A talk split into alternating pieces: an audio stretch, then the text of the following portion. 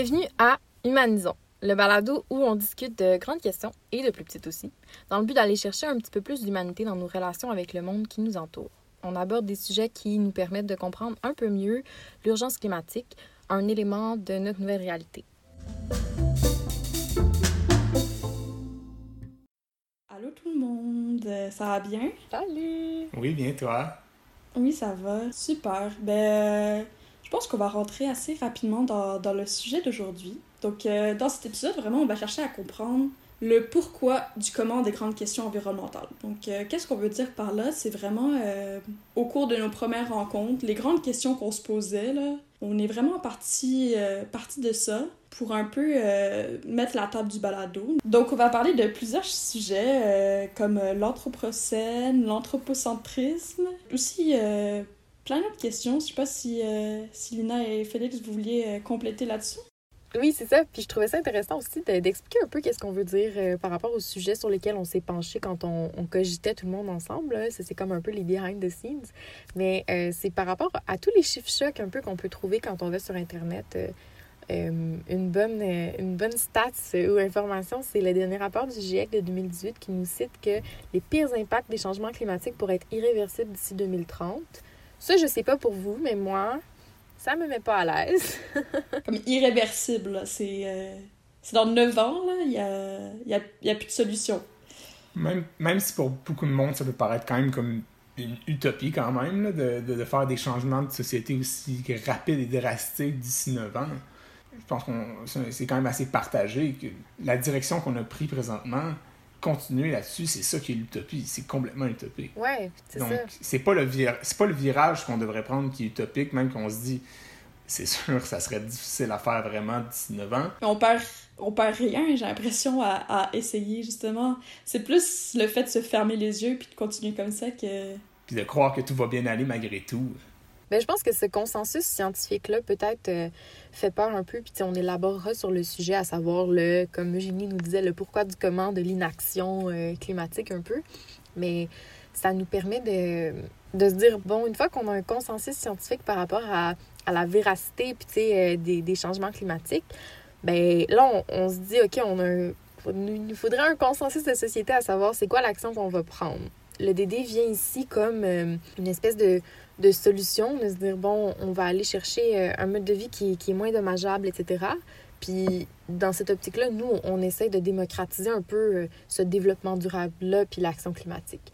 Une fois qu'on a établi la situation, puis qu'on s'est mis d'accord, ben, on, peut se pencher ensemble, et par ensemble, je veux dire nous trois, sur le côté humain un peu, question d'entrer dans les zones grises, puis d'éviter des généralisations que des fois on entend, puis on est comme, hum, voulez-vous des exemples de généralisation? On a, bon, l'humain, il voit le gain à court terme, c'est dans la nature humaine. Euh, je sais pas comment vous vous sentez par rapport à ça. Moi, d'entendre ça, des fois, ça ça me met pas super à l'aise.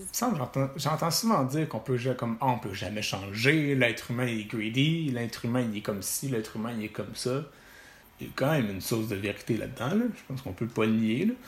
C'est ça, là, je pense, je pense qu'il y a quand même souvent des exceptions à ces généralisations-là, puis qu'on fait pas souvent, on parle pas assez souvent de ces exceptions-là. Moi, je pense que il faut qu'on se fasse confiance. Comme l'être humain est capable de grandes choses. Ben, je pense qu'on va un peu aussi en parler euh, quand on va parler de l'anthropocène, euh, puis des, des conséquences que, l'être humain a pu avoir sur, euh, sur une ère géologique complètement.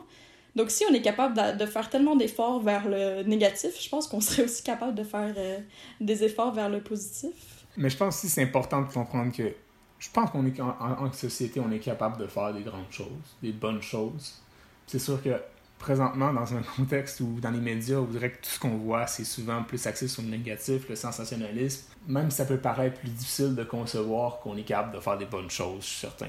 Je suis vraiment convaincu qu'on est capable de, les faire. Oui, avec une approche un peu plus euh, scientifique, là, à, défaut de me répéter, je pense qu'une fois que le problème d'identité, c'est important aussi d'aller vers des solutions. Puis euh, c'est sûr qu'avec des, des, statistiques, des informations qui sont nécessaires, ma foi, euh, pour avoir euh, rallié tout le monde, puis nous dire, bon, oui, on a plus de millions d'espèces qui sont menacées d'extinction par ces changements climatiques-là, bien, une fois que toutes ces, ces informations scientifiques-là, quant au pourquoi, là, des explications plus, euh, plus rigoureuses sont disponibles, puis super... euh, importante pour comprendre le problème puis cerner une possible solution. On, va en parler un peu plus longuement dans le reste de, la saison.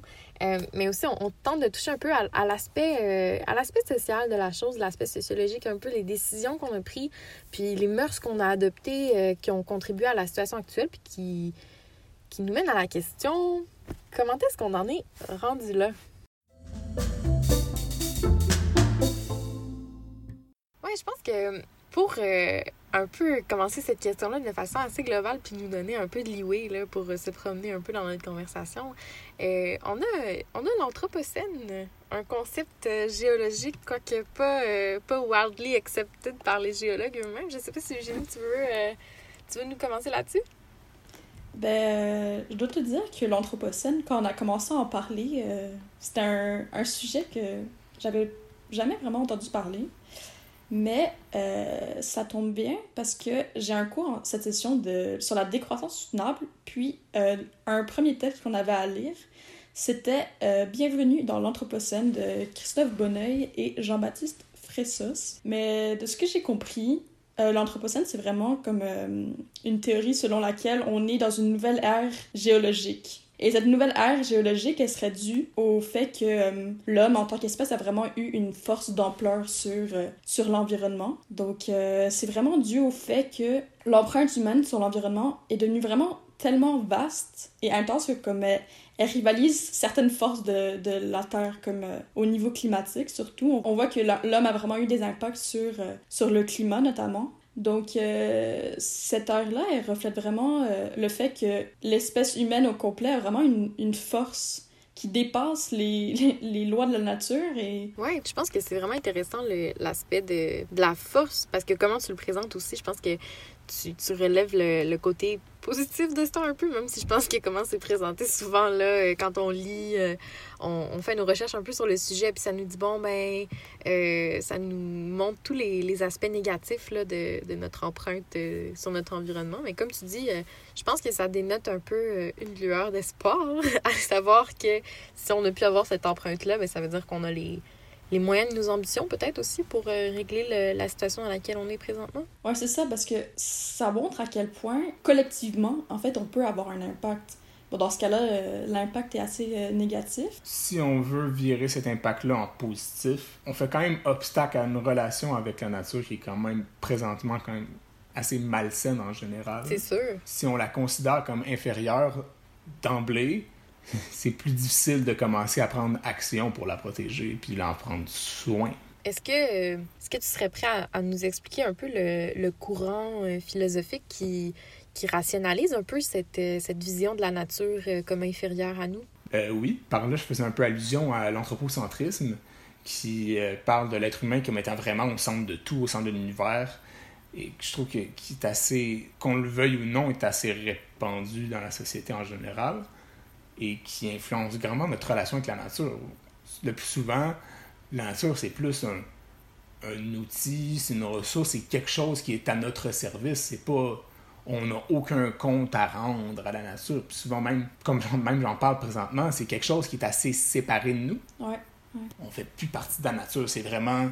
C'est quelque chose qui est très distinct, qu'on peut utiliser à notre guise et qui est là pour assouvir les, les divers besoins de, de l'être humain qui est le personnage principal de l'histoire. Puis je trouve ça intéressant quand tu fais allusion à nos besoins aussi parce que je pense que c'est les besoins, nos besoins réels et les besoins qu'on se crée dans cette relation-là.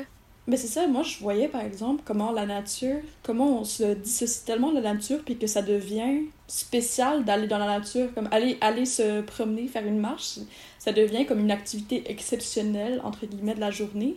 Juste le simple fait qu'on voit la nature comme euh, tellement dissociée de nous. sais, on peut rester dans notre maison, euh, se faire livrer notre épicerie, euh, jamais entrer en contact avec quelconque élément naturel. Mais je trouve que c'est peut-être peut-être pour ça que, vu qu'on voit que la nature est vraiment à notre service quand on en a besoin, c'est peut-être pour ça que l'être humain, au final, il, il prend pas nécessairement autant soin qu'il devrait de la nature. Je trouve ça intéressant comme point de vue, dans le sens où c'est difficile de se soucier de quelque chose quand on sent pas qu'on en fait partie. Complètement. Le, le, plus souvent, de ma perception des choses, je trouve que souvent on a l'impression de, de, percevoir la nature comme un, quasiment un tableau, c'est, ou un, un lieu touristique, c'est un, c'est un endroit à visiter, c'est un endroit on vit pas dans la nature, on fait pas partie de la nature. C'est difficile de, de se soucier de quelque chose qui, dans notre perception des choses, ne nous affecte pas directement, on le voit pas dans notre quotidien. Oui, je pense qu'on on a réussi euh, comme espèce à s'isoler. Au nom de la productivité, on, on a organisé nos milieux de vie.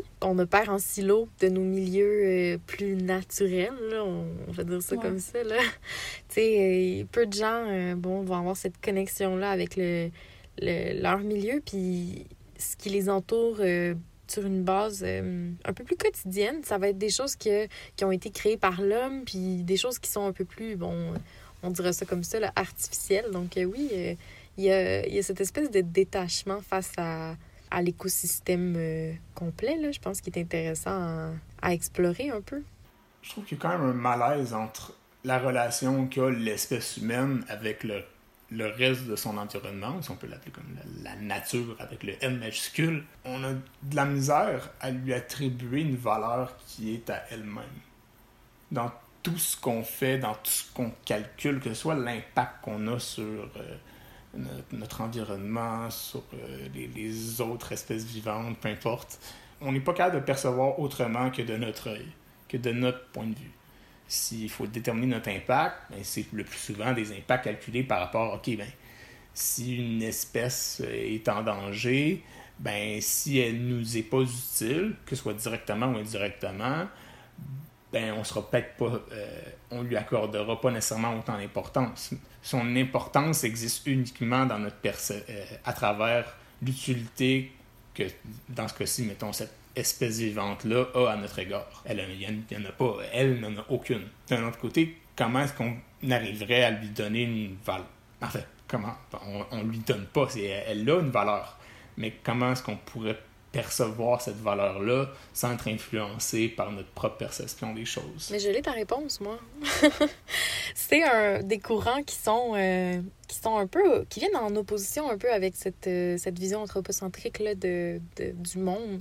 Quand on parle de l'anthropocentrisme, comme tu nous l'as déjà décrit un peu, c'est de se mettre au centre puis de dire bon, euh, comme quand on nous expliquait quand on était plus jeune que les humains étaient convaincus que euh, la Terre était au centre puis que tout tournait autour.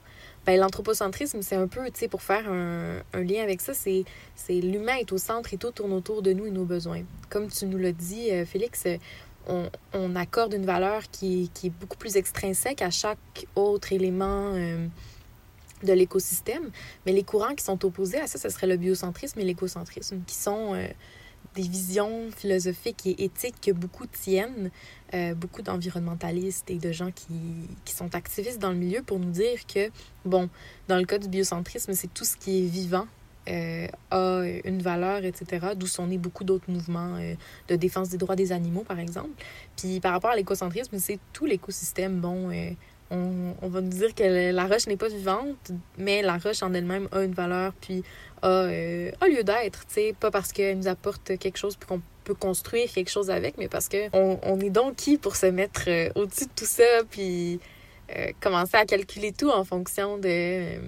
Peut-être peut-être quand même d'un autre côté, OK, mettons, donner une valeur financière à un impact X qu'on a sur notre environnement, ça peut servir quand même d'incitatif au changement davantage qu'une valeur éthique. Mais c'est sûr que les lunettes qu'on a présentement comme société, c'est euh, des lunettes de, de valeur. Puis, donc, peut-être peut c'est vrai, c'est une bonne façon de, de parler plus à la, à, la à, à tout le monde en mettant une valeur puis c'est pas tout le monde qui va nécessairement se poser les questions éthiques, mais c'est vrai que ce serait comme une bonne porte d'entrée pour euh, apporter le sujet, mais en même temps, euh, on est qui pour euh, donner une valeur à, à, quelque chose? Puis pourquoi tout qui nous entoure devrait avoir une valeur pour, pour l'être humain?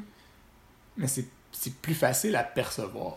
C'est tellement difficile pour un être humain de comme de percevoir un impact qui est aussi vaste, puis en même temps invisible et aussi difficilement perceptible, avoir quelque chose de chiffré, même si le point de vue est douteux, pareil, avoir dire comme, OK, ben, euh, l'impact de cette activité-là. Euh, cette activité-là euh, a généré des impacts qui pourront se répercuter comme ça va coûter, mettons, ah, un million de dollars à la société, cette mauvaise action-là.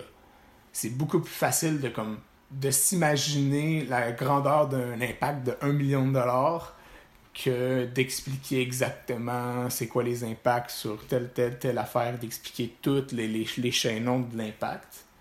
Même si c'est pas la traduction la plus, je dirais, idéale, ça permet quand même d'inciter peut-être plus le changement et de mieux communiquer l'imminence des, euh, des du moins l'ampleur des dangers ou l'ampleur des enjeux actuels. Mais je pense que justement, comme les conséquences euh, environnementales sont assez euh, chiffrées, on les voit quand même assez souvent dans, dans, les, dans les nouvelles ou dans des articles ou peu importe, mais reste que en tant que société, on est assez lent à prendre de l'action. Puis je pense que ça nous amène un peu à, notre prochaine question qu'on s'était posée. Puis c'était est-ce qu'il y a une explication quant à l'inaction chez l'homme puis chez l'espèce au, au grand complet? Ben, je pense que c'est aussi un peu influencé par notre anthropocentrisme. On a l'impression qu'on va toujours être là, puis on est là, puis on va rester.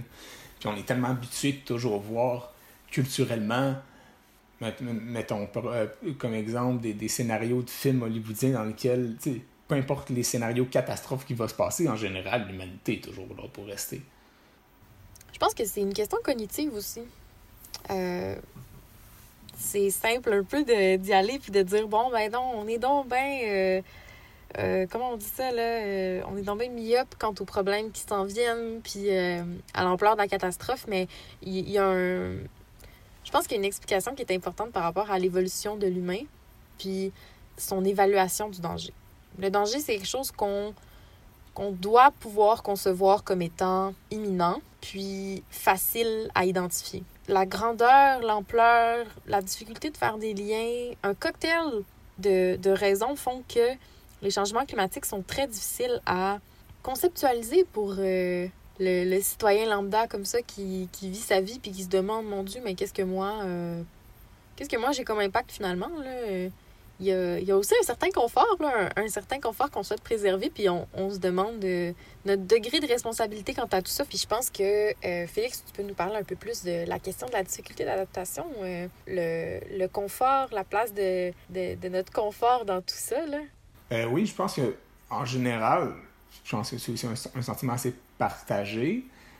C'est difficile d'abandonner de, une situation confortable, puis de, de jeter dans de jeter dans le vide ou quoi que ce soit. Ça peut être des gestes simples du quotidien qu'on fait depuis longtemps et se dire qu'il faut changer peut-être euh, certaines habitudes qui pourraient être facilement changées, mais quand ça fait partie du quotidien depuis tellement longtemps, par exemple, ça être la, euh, une marque de shampoing que j'aurais utilisée depuis des années, puis que là, ben, mettons que je voudrais changer pour euh, un shampoing qui n'est pas en bouteille, donc c'est qui signifierait que je changerais peut-être de marque. Mais là, oh, ça fait un gros changement dans mon quotidien, dans la manière, mettons, de me laver les cheveux. C'est petit, mais pour beaucoup de monde, et honnêtement avec raison, ça peut être un gros changement de vie qui est quand même difficile à, à initier puis à, à faire perdurer. Donc, euh, je pense que ça, c'est vraiment dû euh, au fait qu'on minimise souvent nos actions individuellement. Tu sais, euh, individuellement, tu vas te dire euh, Ah, ben, est-ce que cette bouteille de shampoing en plastique elle va vraiment avoir euh,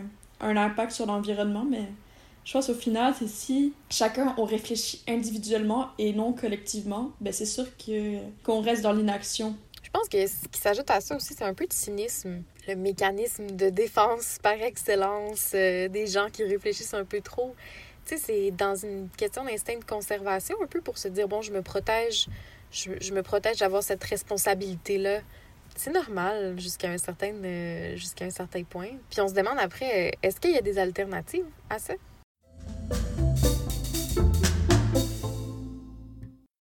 Comme on revient un peu à la base euh, de l'être humain, euh, je me suis un peu penchée euh, sur euh, la question du développement de l'humain.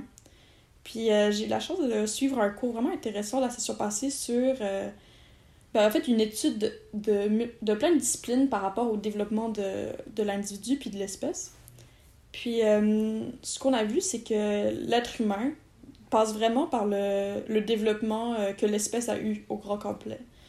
Donc, euh, que ce soit l'accès au redressement, à commencer à marcher, l'accès à la parole, le développement de la main. L'espèce est passée par, par ce développement-là lorsqu'elle vivait en nature. Puis euh, ben, l'individu, on, on, accède quand même à ces, à ces capacités-là euh, au fur et à mesure qu'on se développe. Puis euh, je me suis dit que des fois, ce serait peut-être une bonne idée de, de, rajouter un peu plus de nature dans notre quotidien, pour le développement en tout cas des, des enfants. Peut-être que ça nous, ça nous relierait à, à la nature, puis aux questions environnementales. Je sais pas ce que, ce que vous en pensez.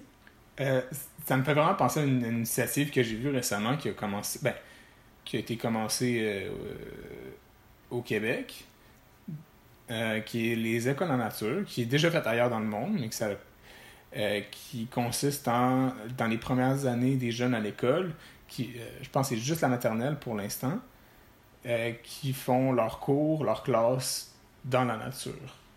Toute la journée, quasiment peu importe la température et je pense que c'est quand même, au-delà de tous les bénéfices autres que la perception de la nature aux yeux des enfants, que justement sur cet aspect-là, ça serait quand même assez bénéfique.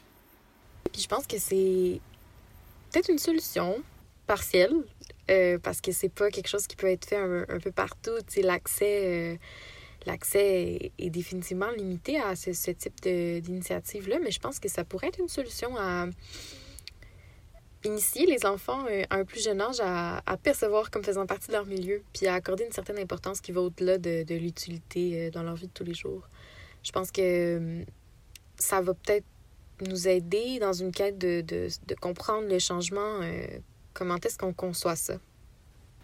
Je pense que globalement, si on veut initier des changements, il va falloir vraiment que tout le monde. Il va falloir que ça parte non seulement de la base, mais qu'il y ait également un un sentiment vraiment qui est d'urgence et qui est partagé par tous.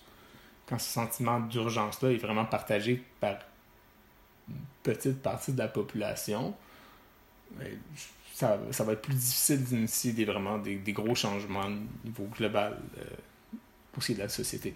Oui, je suis pas certaine, mais je pense que il y a une partie de ça qui est due au fait qu'on ne parle dans une société qui est plutôt individualiste fait en sorte à ce que les gens sont très absorbés par euh, leur propre réalité. Puis c'est correct, c'est le mode de vie qu'on a choisi ensemble comme société. Là. Les mœurs puis le contrat social dans lequel on est entré, ben, c'est ça que ça veut dire un peu. Tu es un peu responsable pour toi-même jusqu'à un certain point. Mais euh, il me semble qu'il y a beaucoup de gens qui sont au courant puis qui comprennent cette urgence-là, mais qu'ensuite, ils, ont de la difficulté à, voir leur rôle ou à comprendre par où, euh, par où leur contribution passe, tu sais. Mais je pense, face à, à cette, euh, justement, difficulté de, se sentir impliqué, mais il y a quand même eu une solution euh, qui, qui a, je pense, amené quand même du changement, au moins dans les mentalités, puis dans certaines pratiques. Puis c'est celui du, du développement durable, conception du développement économique qui intègre autant le côté social euh, que le côté environnemental, en plus du côté économique. Puis ça a été euh, publié justement dans le rapport euh, Brundtland en 1987. Puis la définition, c'était vraiment de, de voir le développement qui nous permet de continuer à répondre à nos besoins actuels, mais qui vont pas nécessairement compromettre les besoins du futur. Donc, c'est, j'ai l'impression que c'est une solution qui parlait quand même plus aux individus, aux entreprises. C'est vrai que c'est, euh, c'est une solution euh, partielle qui, j'imagine, qui, je sais, a eu euh, certaines critiques, mais on en parlera sûrement dans, dans un autre épisode, mais ça reste une, un début de solution pour ajouter et puis pour revenir, je pense, sur euh, un sujet déjà euh, abordé ici, ben, c'est une définition qui est très, très, très anthropocentrique. Ouais, vraiment, tu sais, c'est... Vous inquiétez pas, votre, votre développement à vous, euh, on va pas le laisser de côté, mais juste, juste commencer à réfléchir un peu aux générations futures. On peut se demander pourquoi le développement durable à la base.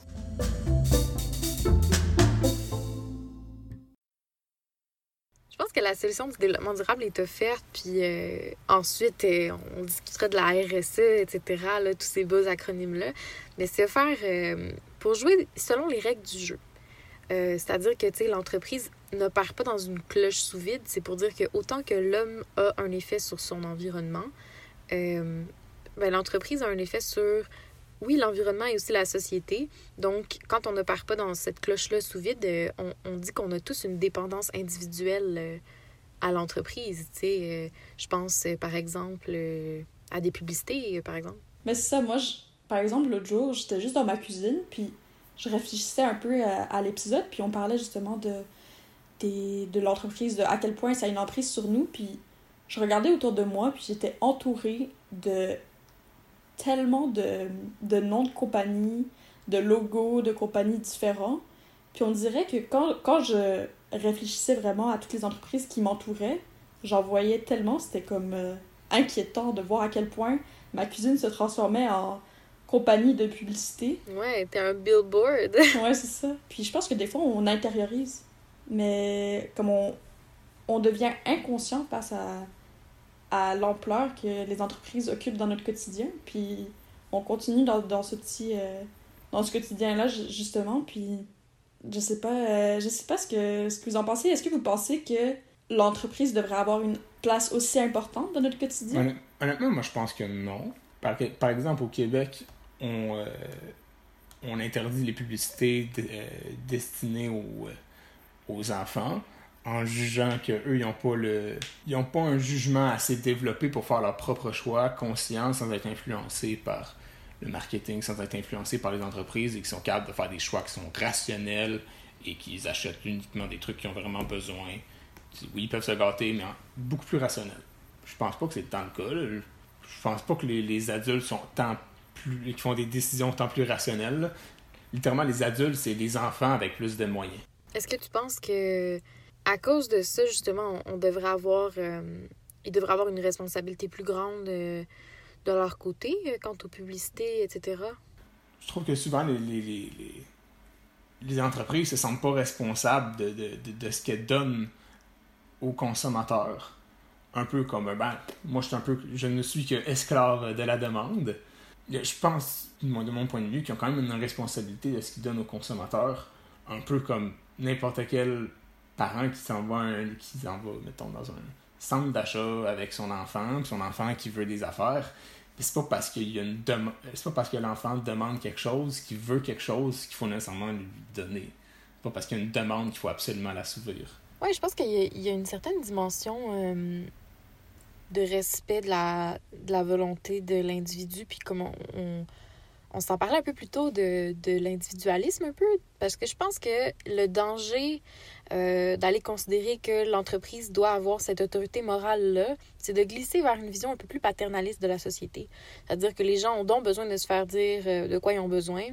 Alors que je pense que le problème se place un petit peu plus dans une question d'asymétrie de l'information. Les gens n'ont pas un accès égal à l'information. Là, euh, le problème entre en jeu lorsqu'ils prennent une décision puis qu'ils sont pas informés adéquatement. sais c'est difficile d'évaluer l'impact de ma décision quand je ne sais pas nécessairement c'est quoi l'externalité environnementale ou sociale. Par là, je veux dire quel est l'impact réel de la chose. Dans les dernières années, on a accès à des outils. Euh, certaines entreprises comme Patagonia nous font... Euh, tu sais, on a une entreprise qui nous donne l'occasion d'avoir... Euh, de retracer à travers les footprints... à travers les footprints, pardon, Chronicles, qui sont disponibles de Patagonia, mais on peut retracer, bon, où est-ce que ça a été fait, c'est qui qui a contribué à ça, etc. Mais je pense le fait que beaucoup d'entreprises, leur euh, façon de produire, euh, leur, euh, leur technique de marketing, c'est toute une boîte noire pour une question d'avantage compétitif, ben ça fait que comme manque tellement d'informations aux consommateurs. C'est difficile de blâmer les gens d'acheter des trucs dont ils n'ont pas besoin s'ils sont pas au courant de toutes les répercussions et comment est-ce qu'on travaille aussi pour créer ce besoin-là chez eux? Je pense qu'il y en a quand même beaucoup qui sont conscients jusqu'à un certain point de, l'impact de certains de leurs achats, mais qui sont contraints d'une certaine manière à les faire pareil.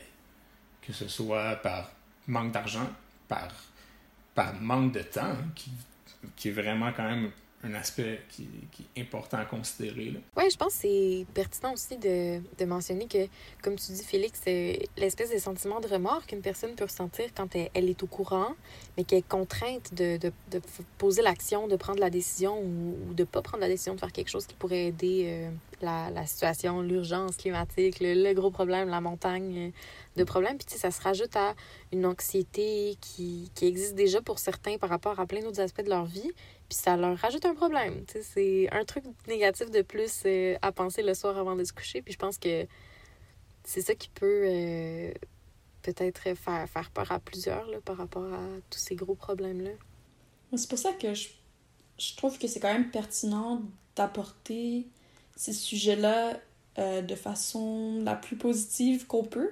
Comme d'essayer, je pense en s'informant, on, on sait qu'on prend déjà une action plus positive, qu'on pourra peut-être prendre des actions plus positives dans le futur. Donc c'est sûr qu'il faut pas euh, essayer, on pourra pas sauver le monde euh, du jour au lendemain.